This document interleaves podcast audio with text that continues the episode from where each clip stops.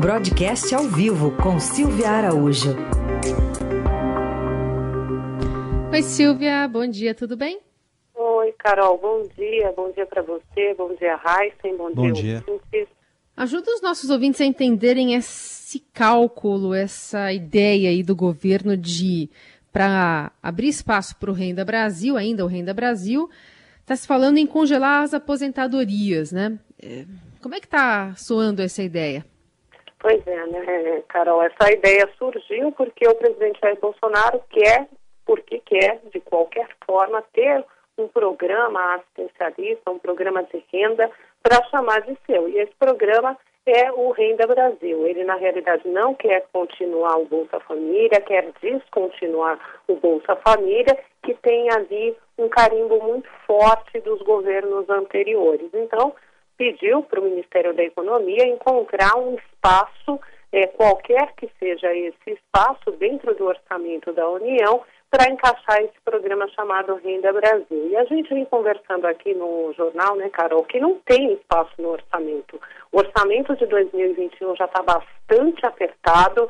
É, ele corre o risco até de ter, em alguns momentos, paralisia da máquina pública de tão apertado que está o orçamento para o ano que vem. Qualquer gasto adicional pode resultar aí de paralisia de algumas pastas, né, de funcionamento de algumas pastas se superarem o que o que está previsto para o orçamento. Bom, nesse sentido, o presidente Jair Bolsonaro perguntou para o ministro Paulo Guedes o que podemos fazer. E a equipe econômica veio com essa ideia. A ideia seria desindexar o, o, as aposentadorias que hoje estão corrigidas pelo mesmo percentual da correção do salário mínimo.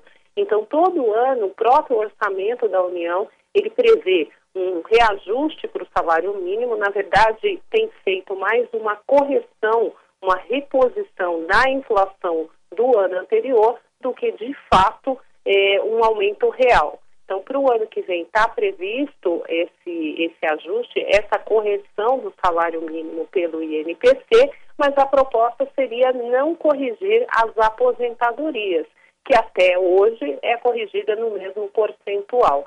E aí começa a, a, disputa, né, gente? Começa a confusão, porque tudo isso tem que passar pelo Congresso Nacional.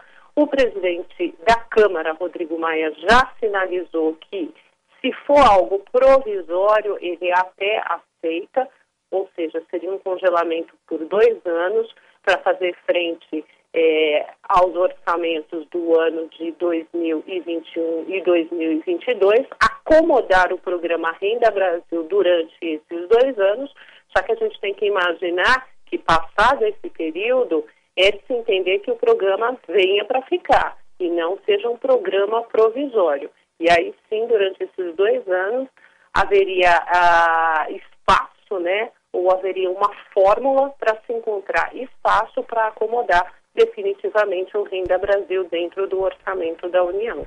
Bom, legal que dá para ficar dois anos aí com a aposentadoria congelada, até porque não tem nada subindo, o arroz está baratinho também. Mas não tem outra saída, Silvia? Olha, Raíssa, nesse momento eles não veem saída, porque as saídas já propostas, né, que foi acabar com abono, por exemplo, com seguro defeso. O presidente Jair Bolsonaro vetou, disse que não, não vai acabar com abono, não vai acabar com seguro defeso e que o Ministério encontrasse uma outra fórmula. Agora, é curioso também, e é importante a gente colocar nessa conversa, Heisen, que a reforma da Previdência foi aprovada no ano passado. Então, você mal aprovou uma reforma da Previdência, uma reforma da Previdência que a expectativa era de uma economia de 800 bilhões de reais eh, durante eh, 10 anos, e aí a gente viu que parte dessa, dessa economia para a máquina pública como um todo, ela já ela praticamente desapareceu com todo o gasto que o governo está tendo nesse ano para enfrentar a pandemia do coronavírus. Então, um ano após a aprovação da reforma da Previdência, a reforma, vamos lembrar, ela foi promulgada em novembro do ano passado e já está se discutindo uma nova alteração, mesmo que seja provisória, no pagamento das aposentadorias. Bem lembrado. É, Silvia, vamos falar também sobre o Copom. O que, que deve começar a ser discutida na reunião, discutido na reunião? Hoje a primeira parte da reunião, né, Carol, é mais uma análise, uma análise mais ampla. Amanhã é que o Copom vai olhar mais no detalhe é, o que, que ele o que, que ele está avaliando, o que, que ele vai avaliar para definir sobre as taxas de juros de curto prazo no país, a taxa Selic. O que se tem hoje na mesa é que o Copom está olhando para essa inflação, né, que a inflação está subindo um pouco, o quão pontual será essa subida da inflação, a gente viu ali que na questão dos alimentos, por exemplo, existe essa expectativa de até o final do ano ficar um, um pouco mais alta a inflação. A gente já conversou aqui no jornal que a inflação no atacado, a inflação da indústria está muito mais alta do que para o varejo e a indústria está tentando achar um canal de transmissão para tentar é, repassar pelo menos uma parte dessa inflação para o consumidor. A gente viu a questão do arroz, a própria ministra da Agricultura, Tereza Cristina, já fez algumas explicações com relação à safra, exportação é, dos grãos, o, que tá, o dólar, tudo isso que está pressionando os preços é, para o consumidor. E a própria ministra também disse que a regularização desse preço só deve acontecer lá para o começo do ano. Então, o Banco Central, como olha muito para a inflação, e inflação de alimentos é uma inflação que pesa bastante no conjunto do IPCA, que é o indicador que o Banco Central olha para balizar é, a política monetária, a grande expectativa é que fique tudo como está. A taxa Selic deve permanecer ao final da reunião é, amanhã, a reunião termina amanhã às 18 horas, quando o Banco Central deve anunciar que a taxa de juros permanece em 2% ao ano. E aí fica para a gente a leitura do comunicado que vem depois dessa reunião para olhar as pistas para as próximas reuniões do Comitê do Banco Central. O Silvia, e a economia está dando sinais de recuperação ainda, né? Isso pode impactar de alguma forma aí na decisão? Isso impacta sim, Heisen, porque a, a, retomada da economia, se a economia começa a pegar um pouquinho de tração, o comitê entende que é, toda essa dose que ele vem dando de cortes de juros está sim surtindo efeito. Ela demorou um pouco, demorou um pouco mais do que de costume nesse ano, justamente por conta de todos esses problemas que enfrentamos com a pandemia, de isolamento, é, de menos é, atividade mesmo, né? Porque se você não consome, a gente já conversou sobre isso. Aí você tem o varejo, você tem o comércio, você tem a indústria, fornecedores, então toda essa cadeia ela foi prejudicada, ela produziu muito menos. Mas a gente já está vendo alguns sinais ainda. Ontem, por exemplo, o IBCBR, que é aquele indicador de atividade do Banco Central, é, já mostrou uma alta ali no mês de julho, uma alta de 2,1% em relação ao mês anterior.